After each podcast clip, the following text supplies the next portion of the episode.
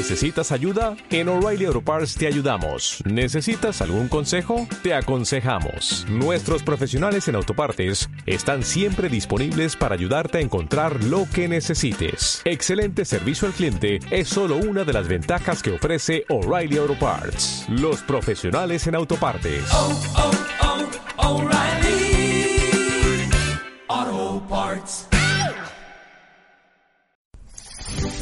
Radio Claret América presenta Sediento de ti, la palabra, fuente de vida, con el sacerdote misionero claretiano Tony Díaz. Reflexiones diarias del Evangelio. Aquí iniciamos.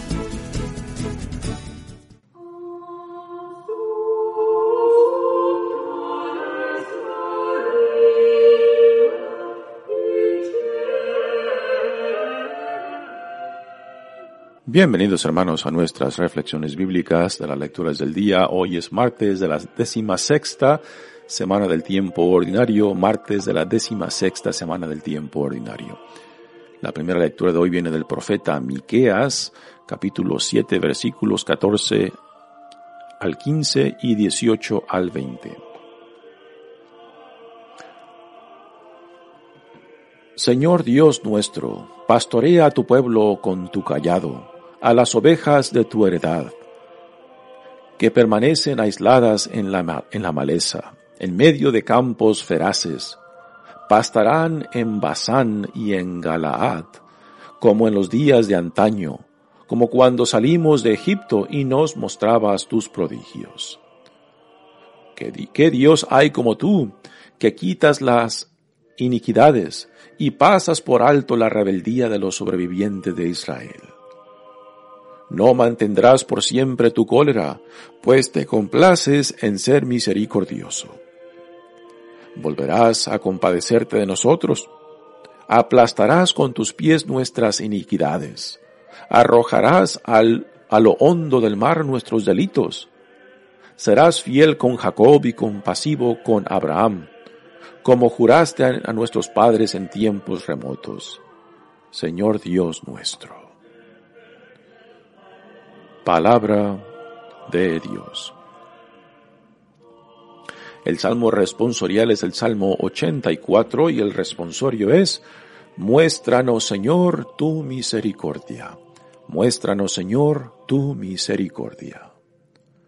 Señor, has sido bueno con tu tierra, pues cambiaste la suerte de Jacob, perdonaste las culpas de tu pueblo y sepultaste todos sus pecados reprimiste tu cólera y frenaste el incendio de tu ira. También ahora cambia nuestra suerte, Dios Salvador nuestro, y deja ya tu rencor contra nosotros. ¿O es que vas a estar siempre enojado y a prolongar tu ira de generación en generación? ¿No vas a devolvernos la vida para que tu pueblo se alegre contigo? Muéstranos, Señor, tu misericordia y danos tu salvación. Muéstranos, Señor, tu misericordia. El Evangelio de hoy viene de Mateos capítulo 12 versículos 46 al 50. En aquel tiempo Jesús estaba hablando a la muchedumbre cuando su madre y sus parientes se acercaron y trataban de hablar con él. Alguien le dijo entonces a Jesús, Oye, ahí fuera están tu madre y tus hermanos y quieren hablar contigo. Pero él respondió al que se lo decía, ¿quién es mi madre y quiénes son mis hermanos? Y señalando con la mano a sus discípulos, dijo, estos son mi madre y mis hermanos, pues todo el que cumple la voluntad de mi Padre, que está en los cielos, ese es mi hermano, mi hermana y mi madre. Palabra del Señor. Muy bien, demos comienzo a nuestra reflexión de las lecturas de hoy. Recordamos que estamos leyendo el profeta Miqueas y solamente ayer y hoy estaremos leyendo de este profeta menor. Se le llama profeta menor porque es parte de este grupo de profetas cuales libros son muy pequeños en comparación a los otros libros, por ejemplo, de Isaías, Jeremías, Ezequiel. Y Miqueas fue contemporáneo del profeta Isaías, Amós y Oseas. Ayer en la primera lectura escuchamos cómo el Señor, el Señor llama a Israel a un juicio por medio del profeta Miqueas y denuncia su infidelidad, denuncia su corrupción del culto religioso al adoptar otras prácticas de los pueblos vecinos. Y ahora, después de la denuncia, el profeta Miqueas nos presenta una oración en favor del pueblo de Israel. Ahora, después de que ha denunciado la infidelidad, la corrupción, tanto de los líderes políticos como de los líderes religiosos, ahora Dios, por medio del profeta Isaías, nos presenta esta oración o intervención por el pueblo para que Dios lo perdone, para que Dios eh, lo vuelva otra vez a levantar de su caída, lo despolve para que vuelva a regresar a la lealtad, a la fidelidad, ¿no? Así que esta primera lectura del profeta Miqueas ahora es una intervención del profeta de profeta Miqueas eh, en nombre de del pueblo de Israel para con Dios. Ayer el profeta Miqueas en voz de Dios denunciaba al pueblo de Israel. Ahora el profeta se pone del lado del pueblo de Dios interviniendo por él, para que Dios lo perdone, para que Dios lo regrese a la amistad. Dice el profeta, Señor Dios nuestro, pastorea a tu pueblo con tu callado. Eh, la imagen aquí de Dios como, como pastor. Eh, tenemos, por ejemplo, en, el Nuevo Testamento la figura del buen pastor, que se le aplica a Jesús, que es el pastor, el buen pastor por excelencia, que cuida de su rebaño, que guía a su rebaño y que da la vida por su rebaño. Así que aquí el profeta Miqueas aplica esta imagen del, del, del pastor a Dios. ¿Por qué? Porque los líderes los líderes políticos de Israel como los líderes religiosos han fracasado, han fallado rotundamente en su obligación, en su llamado de ser guías y protectores del pueblo de Israel. Y porque ellos han fallado en esa, en ese llamado, en esa vocación de ser pastores, y que, y como pastores tenían que guiar y proteger al pueblo, particularmente proteger a los más vulnerables entre ellos.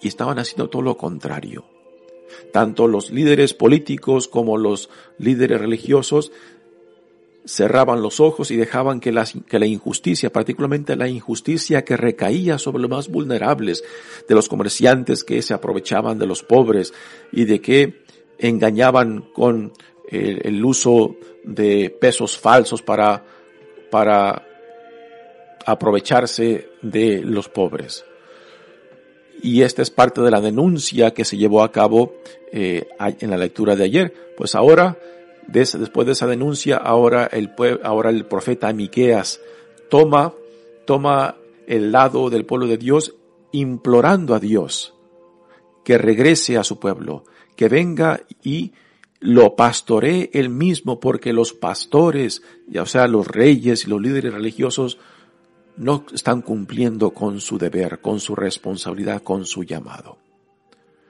El Señor, Dios nuestro, dice, Señor Dios nuestro, pastorea a tu pueblo con tu callado, a las ovejas de tu heredad, que permanecen aisladas en la maleza, en medio de campos feraces. O sea, y aquí la visión que nos presenta es de, de un pueblo que está disperso, de un pueblo que está sin pastor y que se encuentra en un ambiente hostil, en un ambiente que en vez de reunir al rebaño de Dios, pues lo dispersa.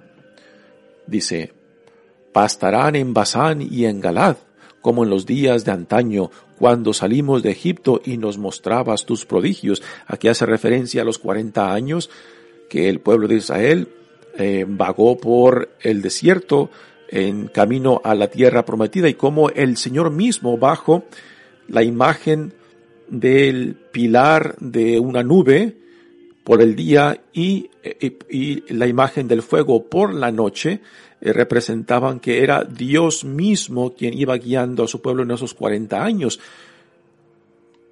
También Dios escogió a Moisés, a Aarón y a, y a María como representantes humanos de él mismo en esa trayectoria, ¿no? Pero era Dios, era Dios que en, esos 40 años él iba guiando a su pueblo. Recordamos, ¿no? Que las imágenes de la nube y del fuego son símbolos de la presencia de Dios. Así como hoy en día también eh, el fuego, en, por ejemplo, una vela, en la vela representa la simboliza la presencia de Cristo entre nosotros. Por eso el uso de la vela en, en el sacramento del bautismo. También cada vez que encendemos una vela, cada vez que ponemos un sello, una vela, estamos en esa acción de poner el cerillo a, a la mecha, estamos invocando la presencia de Cristo en ese momento, en esa situación, en esa actividad, ¿no? Así que estos símbolos del Antiguo Testamento, tanto de la nube como del fuego, son símbolos de la presencia de Dios entre el pueblo. Dice, que Dios, ¿qué Dios hay como tú que quitas la iniquidad y pasas por alto la rebeldía de los sobrevivientes de Israel? Aquí el profeta Miqueas tomando, tomando eh, la posición del pueblo, del pueblo de Dios, está implorando por el pueblo, está intercediendo por el pueblo y está, eh, con estas palabras, recordándonos que Dios ¿Qué otros dioses hay que, que, sean como tú, Señor, que desea lo mejor para su pueblo, desea que su pueblo viva, de que su pueblo viva la plenitud a la vida para la cual fue llamado, ¿no? Y que, por tanto, tú, nuestro Dios, está dispuesto a hacer a un lado sus iniquidades, sus pecados, sus ofensas, sus infidelidades, y quieres, quieres que tu pueblo regrese y retome su dignidad, ¿no? Y que por tanto, para que eso se lleve a cabo, Dios está dispuesto a perdonar. Está dispuesto a no tomar en cuenta nuestras ofensas, nuestra rebeldía, nuestra infidelidad, ¿no? Y es lo que el profeta Isaías dice en esto. ¿Qué Dios hay como tú que quitas la iniquidad y pasas por alto la rebeldía de los sobrevivientes de Israel? No mantendrás por siempre tu cólera, pues te complaces en ser misericordioso. Aquí el profeta Miqueas ah, saca en alto uno de los atributos más fundamentales de Dios, tanto en el Antiguo Testamento como en el Nuevo Testamento, la misericordia de Dios. Dios quiere que su pueblo viva y que su cólera no, no se mantendrá por siempre porque Dios quiere que todo cuanto Dios ha creado llegue a la plenitud de la vida para la cual fue creado. Y esto debe de resonar en nosotros también hoy en día, ¿no? Particularmente cuando reconocemos que vivimos en rebeldía o que le hemos dado la, le hemos dado la espalda a Dios o de que cuando reconocemos que, que ah, preferimos vivir en la oscuridad y en, y en contradicción a nuestro Dios, pero que este Dios por su misericordia constantemente viene tras nosotros para que regresemos a Él, para que retomemos y nos revistamos de la dignidad que Él nos da. A esto apunta la misericordia de la cual el profeta Miqueas habla. Volverás a compadecerte de nosotros, aplastarás con tus pies nuestras iniquidades. El profeta Miqueas tiene una gran confianza en la compasión y misericordia de Dios. Por más grandes que sean los pecados de Israel, la misericordia y compasión de Dios son más grandes. Esto debe de resonar también para nosotros cuando, cuando a veces pensamos, ¿no? De que nuestros pecados son tan grandes, pero tan grandes que ni siquiera Dios puede, puede con ellos, ¿no? Lo cual esto es un pecado de orgullo, pensar de que mis pecados son más grandes que la misericordia y compasión de Dios. Miqueas nos dice, nuestro Dios es grande y no hay nada que se pueda interponer ante el plan de salvación de Dios. y que Dios, por encima de su justicia, por encima de su celo, por encima de su exigencia, está su compasión, su misericordia y su amor. ¿Resuenan estas palabras en ti? Te mueven para que regreses a Él.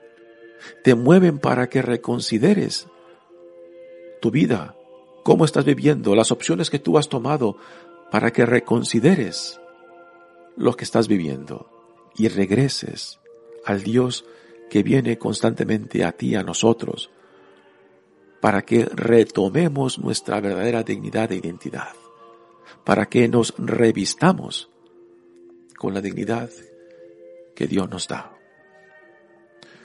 Dice, arrojarás a lo hondo del mar nuestros delitos, serás fiel a Jacob y compasivo con Abraham, patriarcas del Antiguo Testamento como juraste a nuestros padres en tiempos remotos, Señor Dios nuestro.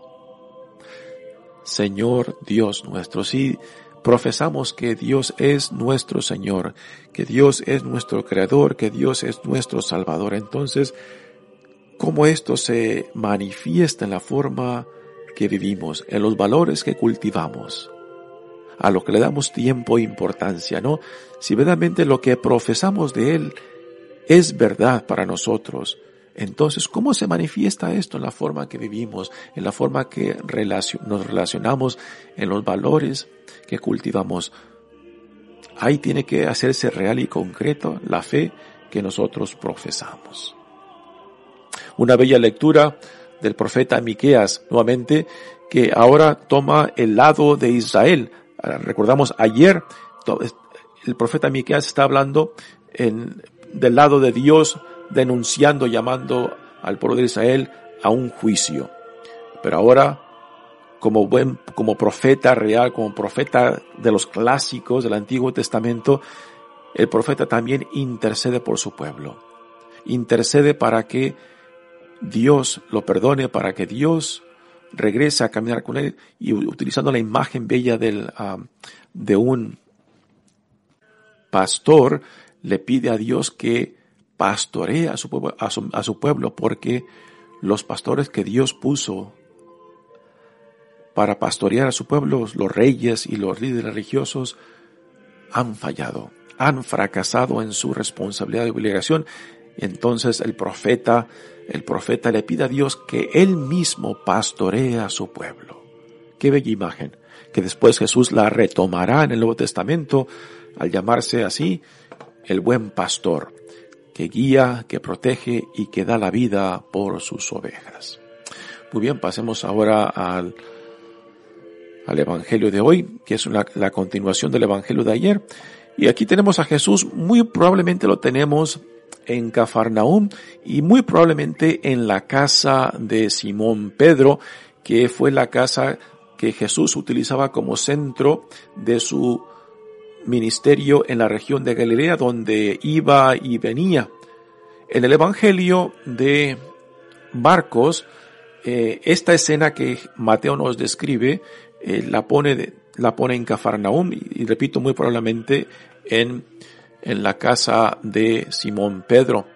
Y se nos dice de que esta casa, en, esa, en, ese, en, en esta escena, estaba rodeada de una multitud de gente que venían para escuchar a Jesús y quizás también para traerles a los enfermos.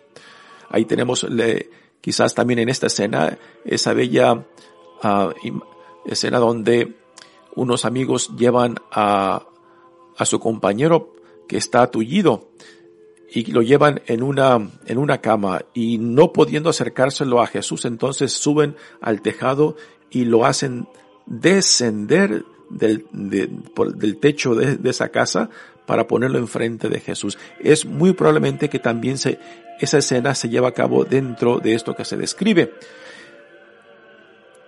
Y entre la gente que viene en busca de Jesús tenemos a la familia de Jesús, a María, su madre, y el Evangelio dice a, uno, a los hermanos, ¿no? Y porque hay tanta gente, pues no, tampoco ellos pueden acercarse a Jesús y pasan la voz para que le digan a Jesús de que su madre y sus hermanos están ahí para buscarlos. Ahora, el Evangelio de Mateo no nos dice por qué vienen a buscarlo. Pero el Evangelio de Marcos sí nos dice el por qué vienen a buscarlo. Y según el Evangelio de Marcos, la familia de Jesús, María y el resto de la familia vienen a buscarlo porque piensan que se ha vuelto loco y que Jesús en su forma de predicar y quizás lo que está predicando este, en crítica a los líderes religiosos y quizás también a los líderes políticos que quizás se vaya a meter en problemas. Y si él se va a meter en problemas pues también va a meter en problemas a la familia. Y quizás es por eso que lo vienen a buscar. Y el Evangelio de Marcos nos dice claramente que van en busca de él porque piensan que se ha vuelto loco. O sea, van para rescatarlo porque piensan que se va a meter en problemas y se lo quieren llevar a casa, ¿no? Así que, según el Evangelio de Marcos, es, este es el por qué. El por qué la familia de Jesús, incluyendo a María, vienen en busca de Jesús. Dice el Evangelio de Mateos. En aquel tiempo Jesús estaba hablando a la muchedumbre cuando su madre y sus parientes se acercaron y trataban de hablar con él. Así que es la escena esa donde hay una multitud tan grande que eh, ni la familia misma puede, puede tener acceso a Jesús, porque la casa está llena eh, por dentro y la gente rodea todo el edificio eh, que hace imposible el acercarse a él y por eso pasan el mensaje, ¿no? Que finalmente le llega a Jesús y le dicen, oye, ahí afuera está tu madre y tus hermanos y quieren hablar contigo. Nuevamente, Mateo no, no, nos dice, no nos dice el por qué quieren hablar con él, pero el Evangelio de Marcos sí nos dice.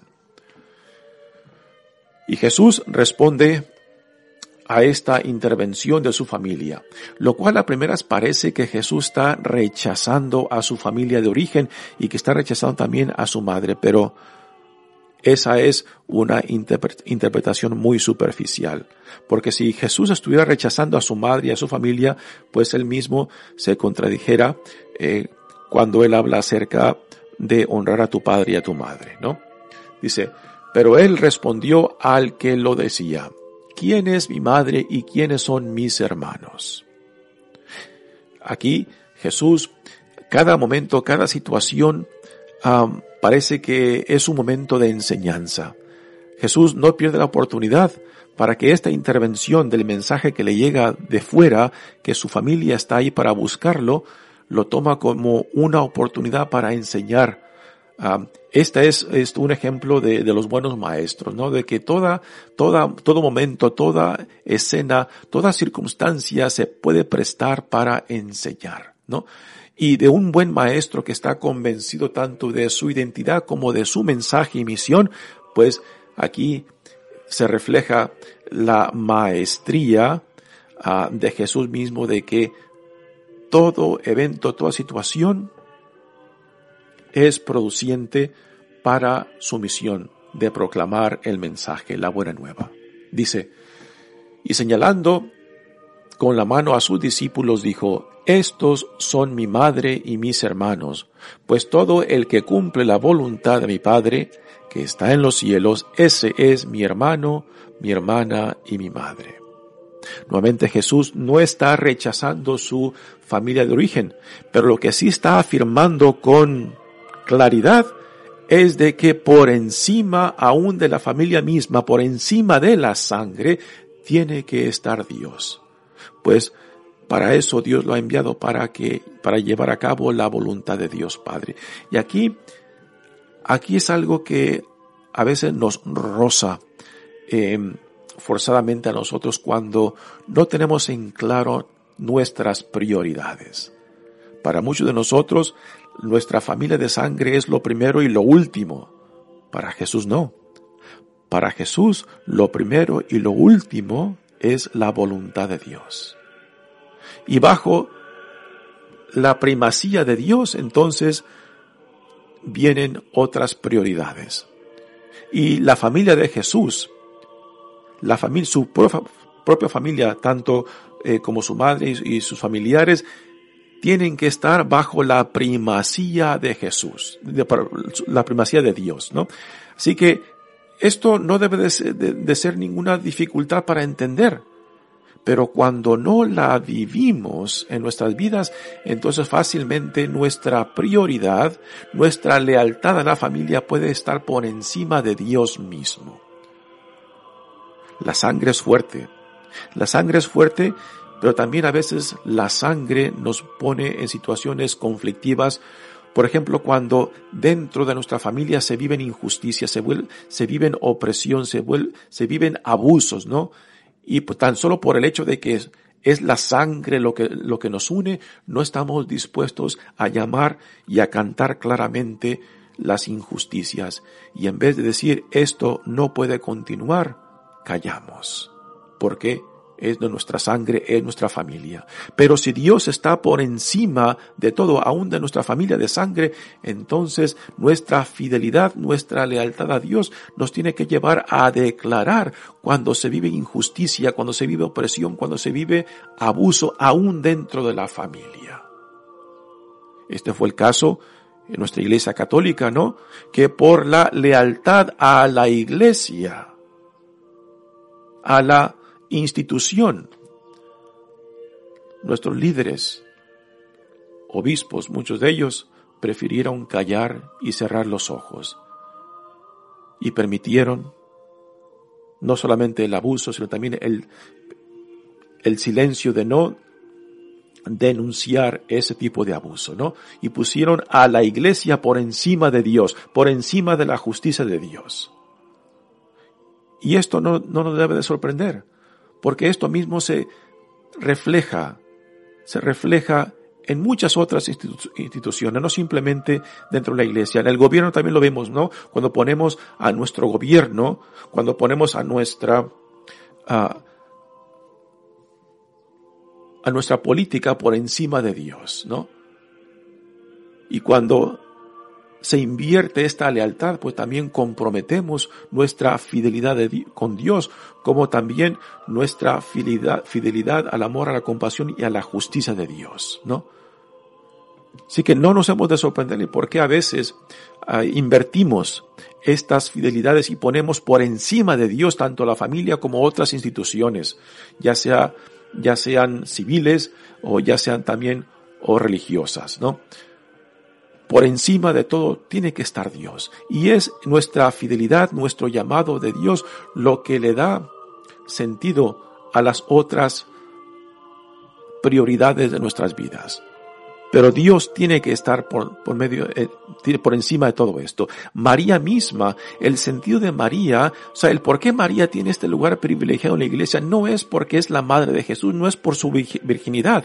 Y tristemente, históricamente a María se le ha hecho una terrible injusticia, porque la grandeza de María, la gloria de María, está en su discipulado. No en el hecho de que es madre de Jesús, ni tampoco ni que es virgen. Esos son atributos importantes, pero son muy secundarios al su discipulado de Jesús, porque María también tuvo que hacerse discípula del Señor, y es ahí donde reside su gloria. Y tristemente e históricamente, lo que eh, celebramos muchas veces es el, eh, que es la madre, de que es la virgen, y muy pocas veces sacamos en alto que es su sí, su fidelidad, su confianza, su entrega a la voluntad de Dios Padre en donde reside su gloria. Así que también María tiene que hacerse discípula de su hijo como el Señor, como el Mesías, no y no simplemente como su hijo, ¿no? Y por eso ella tiene ese gran privilegio en la iglesia, por eso es madre de la iglesia, por su fidelidad, por su entrega, por su confianza. Es ahí donde reside su gloria. Sí, el hecho de que es madre Jesús es importante. Sí, el hecho de que fue eh, madre virgen es importante. Pero son muy secundarios a su discipulado, a su confianza, a su entrega. Porque en su fidelidad a Dios Padre, ahí ella es para nosotros el modelo de entrega de confianza. Es modelo también de discipulado. Así que lo que Jesús dice eh, no nos debe de, de sorprender, pone a Dios por encima de todo. Y esa es la orden, la orden jerárquica, jerárquica en la cual nuestras prioridades deben de estar. Porque si hay algo que está por encima de Dios, entonces ya hemos reemplazado a Dios y hemos creado otro Dios, ya sea el de la familia, ya sea el de la política, ya sea el cualquier otro Dios que ha desplazado al Dios de Jesús, nuestro Dios. Pues todo el que cumple la voluntad de mi Padre, éste está en los cielos, este es mi hermano, mi hermana, mi madre. Jesús redefine lo que significa vivir en relación con Él, en ser familia con Él, según la voluntad de Dios Padre. No es la sangre lo que define nuestra relación con Él, es nuestra identificación con la voluntad de Dios Padre, con el cumplir la voluntad de Dios Padre. Aún la lealtad a la familia por la fe puede ser mucho más profunda que por la sangre, porque a veces la sangre se puede convertir fácilmente en una obligación ciega, pero la lealtad a la familia fundada en el amor, entonces nos puede llevar a una relación y compromiso mucho más profunda que solamente la sangre. Sí que lo que Jesús nos dice aquí no es un rechazo de su familia de origen, es una reevaluación de lo que significa ser familia de Dios. Cuando Dios está por encima de todo y que esta prioridad entonces debe de ordenar nuestras lealtades, tanto a la familia como a otras instituciones o grupos. Mi nombre es Padre Tony Díaz, misionero claretiano, que Dios los bendiga. Radio Claret América presentó Sediento de ti, la palabra. Fuente de vida, sus comentarios son importantes. Contáctenos en radioclaredamerica.gmail.com